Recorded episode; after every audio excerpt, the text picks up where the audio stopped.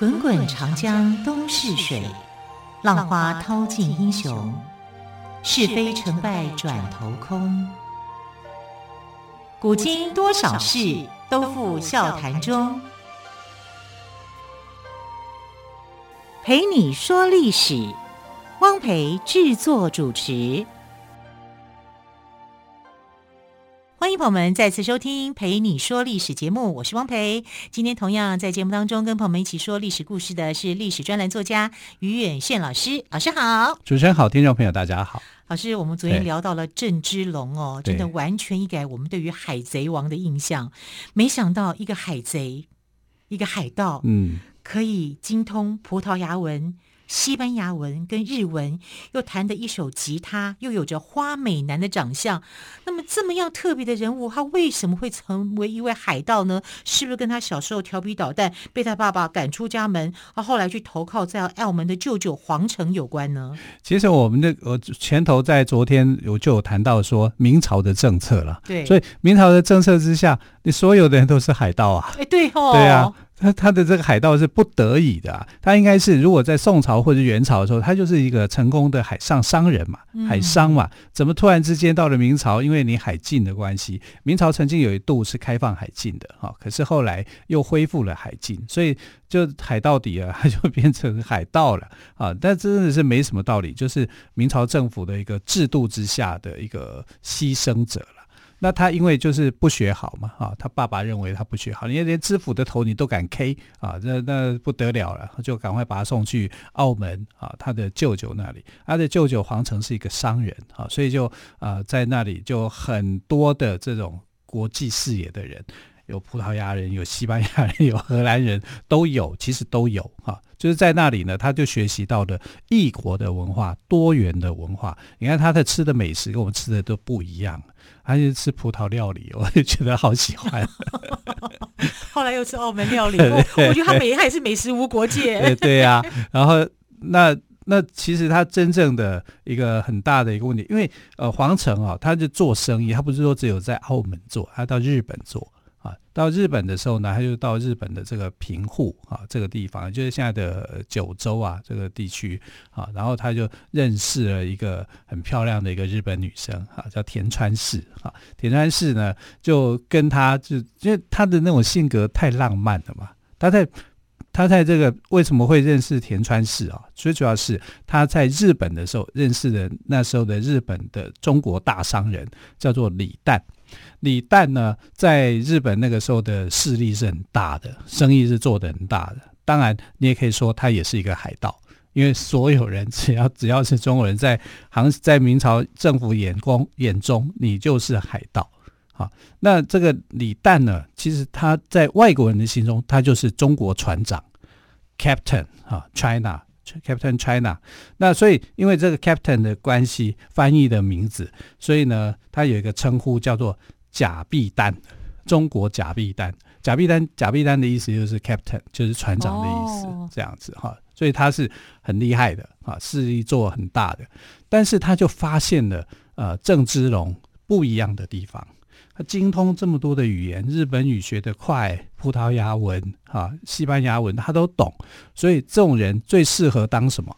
当他的翻译嘛，对不对？因为他跟这么多国家都要来往。当时海上强权的国家都要来往啊，介于东洋所以语文就太重要了，太重要了啊！所以他就呃让他去当他的翻译啊，那时候就通事，变成他的一个一个通事这样子。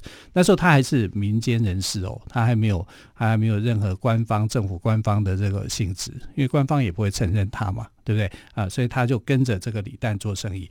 那李旦非常喜欢他。我有一种说法，就是说，因为他是花美男 哦，所以人帅真好。对呀，长得又帅，不得了。那有些八卦啦，就会讲说，李旦为什么会那么重用郑成功？呃，郑芝龙，就是因为他帅，太帅了，花美男，所以跟他发展一段不正常的关系。啊，八卦一定是这样讲。对不对？你为什么会哎跟你无亲无故的？你为什么会特别喜欢这个人？哎呀，因为他就是你心中的那个嘛，那个对象哈，特殊性关系这样啊，他就被被这样子看法。有一派人是这样看法，但这个东西没有没有什么证据啦。你只能说呃郑呃郑芝龙的能力是真的强，但是他也是真的能力很强。那当时的这个海上霸权国啊，就是以这个荷兰、葡萄牙、西班牙啊这三个国家啊在争夺啊，是最最强烈的。那在那个时期，荷兰哈，因为荷兰一开始的时候没有没有占领到澳门啊，澳澳门呃明朝政府是同意葡萄牙人进去的啊，所以呃这个荷兰人是很生气的，他想要跟葡萄牙人作战。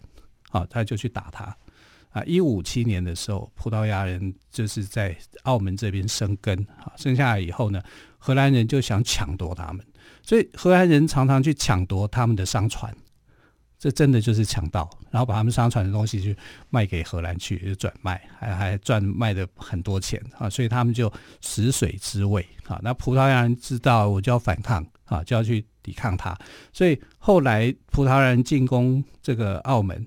被呃荷兰人进攻澳门，被葡萄牙人打败，打败，打败了以后，因为当时的葡萄牙很强大啊，强大啊，无敌舰队啊，对啊，他是，是很强大，所以西班牙人呢就呃荷兰人就撤退，啊撤退到哪里呢？撤退到河呃澎湖，荷兰人撤退到澎湖，对，撤退到澎湖。啊，他觉得这个是无人岛嘛，没看到什么人嘛，就进去。啊。澎湖人就看到了，你怎么可以侵略到我的地盘来，对不对？我是明朝政府的，啊，所以澎湖人就反抗，可是澎湖人就手无寸铁，嗯。啊，然后荷兰人就把岛上的澎湖人几乎杀光，杀了太狠了，杀了三四千人以上是有的，真的啊，就这样进去。那你一定要去求援，明朝政府发现了这个事情，因为明朝政府知道澎湖是他们的领域。啊，所以就呃想要去解决这个问题，要跟呃荷兰人去做这个呃，你就是打仗嘛，谈判嘛，打仗嘛，其实就是打仗了。但是明朝人也打不赢啊，对不对？就是明朝也打不过荷兰，那时候也打不赢荷兰啊。这那时候中央政府是完全都不知道这个事情，都是地方政府在处理的。那地方政府在处理的时候，你是不是要去找地方的势力？来帮忙，那就是找一样啊，找了找了这些海贼来帮忙啊、嗯、啊！李旦是当时最最有声望的商人嘛，跟海盗嘛，好，所以就请李旦来跟荷兰人去谈判。这么一谈，打打谈谈，谈了八个月，很久，蛮久的，很久很久的，那就谈不出什么结果哈，那只好打。那荷兰人打输了啊，就是受挫。哇，李旦打赢了。但是没有说到一个打仗，双方都打得很很惨烈了，都很惨烈。嗯、那荷兰人真正被打败，就是郑芝龙打败他。然后哇，郑芝龙很强，很强啊！郑芝龙在一六二四年的时候，这一年哈，他就呃跟这，因为他是当翻译哈，然后他就跟他就呃双方跟明朝政府就协定，发起一个协定，停战协定嘛。啊，你总是不能这样子打按下去，应该我我要把澎湖给收复啊，他的目标是要收复澎湖啊。那明朝目标收复城府，那澎湖，然后他就跟李旦还有跟郑芝龙这边讲，哈，就是居中去协调。后来他们就说，哎，这这样好了，澎湖后面有一个岛，那个岛很大啊，而而且很漂亮。有梅花鹿，有森林，有什么的？你去那边看一看，然后你们去这边好不好？拜托你们去，澎湖还给我。好，就是荷兰人就想说啊，好吧，那个中国商人都这么样，那日本的商人嘛，哈，那平常他们都有来往的嘛，就觉得说，哎，好吧，那我就相信你说的哈。但透过翻译哈，透过郑芝龙的翻译哈，他们就去这个地方去看。澎湖的后方就是台湾，台湾，我们看哇，好棒啊！喜欢，对呀、啊，他也真的这样子讲哦。荷兰人也叫 Formosa，因为诶最开始的时候是葡萄牙人，他们要去澳门的时候，啊，经过经过台湾，经过台湾，我看的时候好漂亮，就。冲口而出，Formosa 啊、嗯，这是一个福尔摩沙美丽之岛。之岛结果没想到荷兰人也再次惊艳，再次惊艳以后，他就说：“好，我要去。”他们就把在澎湖的这些什么设施都毁掉、拆掉啊，然后就因为因为你要去那个地方要重建啊，他就把它拆回来，就可以在那边再建嘛。好，就这样子，船队就开到了台湾啊，在啊这个时候台湾那时候的名称叫做大员。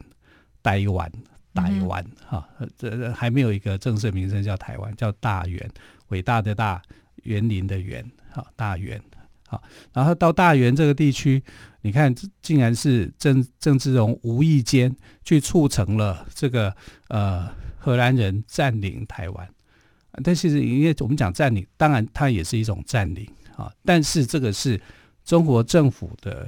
的民间跟官方建议他到这个地方去的，这个有点奇怪。那时候，当时候台湾也是明朝明朝的势力啊，他怎么会让明朝不晓得那个是他的？哦，对，因为因为明朝是一个呃海是一个海禁的国家，所以他不晓得不晓得说这块地也算是我的，但是不知道不清楚自己领域的朝代也是很奇怪的，是没错，因为明朝是一个内陆国观念啊、嗯，所以根本不知道这样东西。啊，那呃，这种这种方法最容易解决呃澎湖被这个占领的一个问题嘛。在当时候的确这是唯一的办法，就唯一的一个方式啊。就荷兰人就这样子，因为这样的就到台湾去了。是啊，这是一六二四年发生的。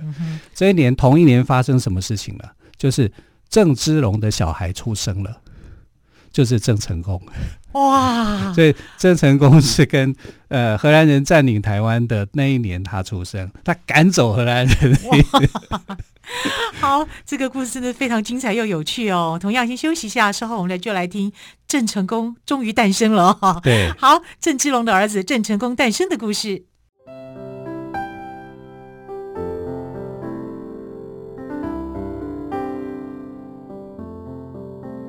听见台北的声音，拥有颗热情的心，有爱与梦想的电台，台北广播 FM 九三点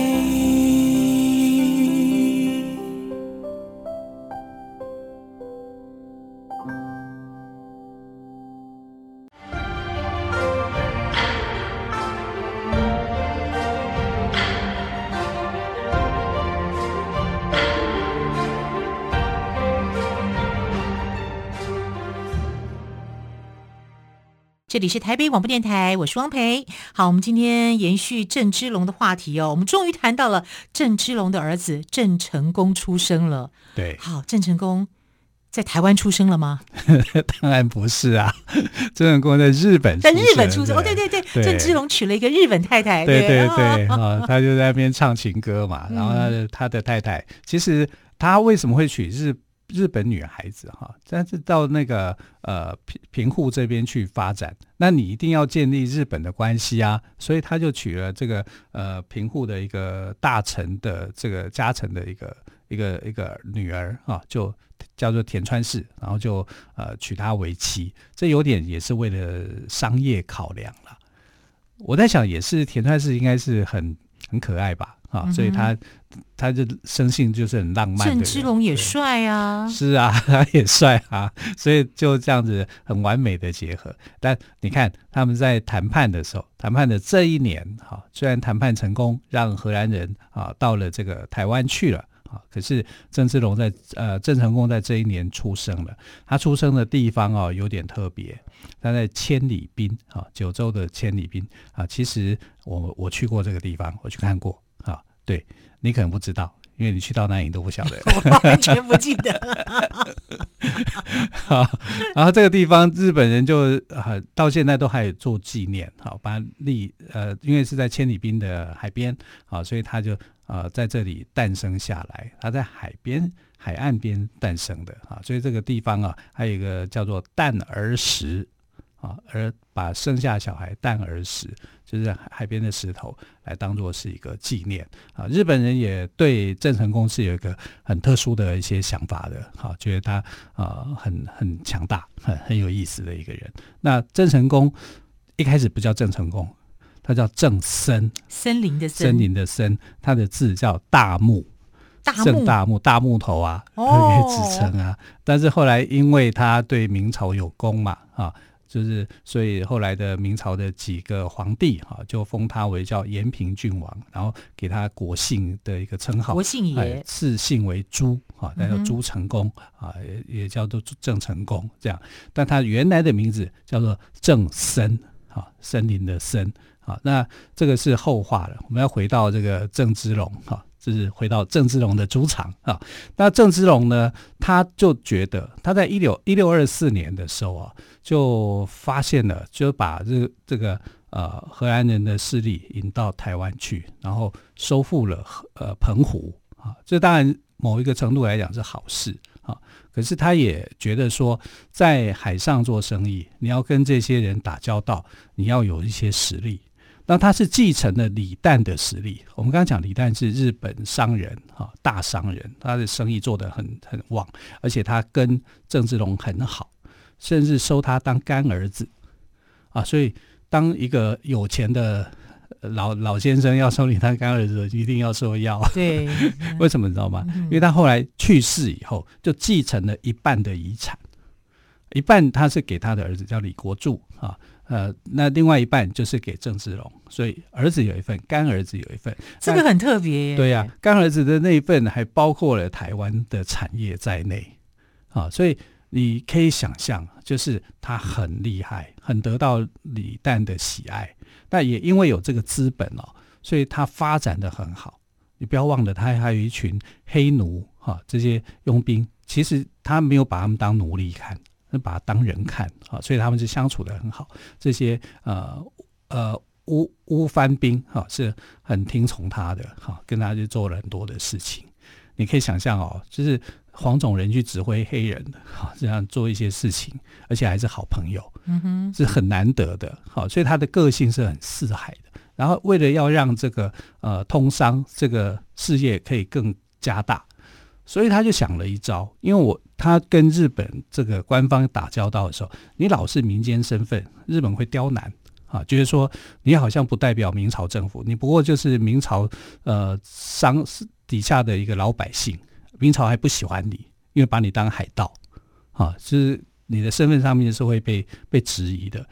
他就想，如果我有一个官方身份的话，那我应该就会很顺利，就可以做一件事情。那正好明朝那个时候其实已经到了后期了，哈，是很乱的时候，哈，所以他在一六二八年的时候呢，就跟政府就做建议，就说我不要你的钱，你一毛钱都不用给我，你只要给我一个官位做就可以了，哈，所以后来他就呃，就是说，哎，对明朝政府来讲，这叫做我安抚你，因为你从一个海盗的身份转换就变成我的武官官员。啊，所以他就有点就是投诚了啊，像是向明朝政府投诚，其实他不过就是一个老百姓商人而已啊。可是明朝政府把他当海盗嘛，啊，那他就投诚了啊，就是说我我我要当官这样子啊，那明朝政府当然愿意啊，你又不用花花我的钱。不用编制任何的一个费用，就给你一个官做做，我给你一个官做做头衔就对了。对，那他拿这个官位做什么？他可以做生意啊，他可以跟日本人交谈啊。那他就日本就会正式承认他的一个官方的身份嘛，嗯、所以他谈起来，而且他保疆卫国嘛，他就更有分寸去对抗这些荷兰人啊、西班牙人啊，头脑很灵活啊。对对对，对啊，所以他就当了明朝的将领了啊。当然，这个将领的官职没有很高啦，他在武将里面啊，只能算是游击哈这样的一个角色哈。他这个正游击就开始了哈，但正游击当然很开心啊，因为他可以去呃。很好说话了，哈！以从前他还没有什么角色可以说，没有什么身份地位可以说，可是他现在是官员，还可以，哈！所以啊、呃，他就去呃扩大他的势力。可是你扩大他的势力的时候，其他的商人就不高兴了，啊，因为海盗又不是只有你一个，海贼不是只有你一个，哈，有很多很多的海贼，哈，他们的后来就觉得呃郑芝龙抢了他们的生意，哈，就不高兴。啊，不高兴，荷兰人也不也不高兴，啊，因为荷兰人就发现说，虽然我我有台湾这一块基地，啊，我我占领了台湾，可是生意上上面还被你这个郑家给那个呃阻挡住，啊，做生意上面他觉得是有阻碍的，所以呢，他就打算哈，就联合这个海贼，其他的海贼，其中有一个大的海贼叫刘湘，啊，香就是香喷喷的香啊，刘湘他是男的哦不是女的哈，然后就就决定哈要去打他的老家哈，去打福建，然后去经过金门去打金门，所以在金门，在一六三三年的时候哈，崇崇祯年间的时候哈，在金门就发生了第一场史上第一场金门吊罗湾战争。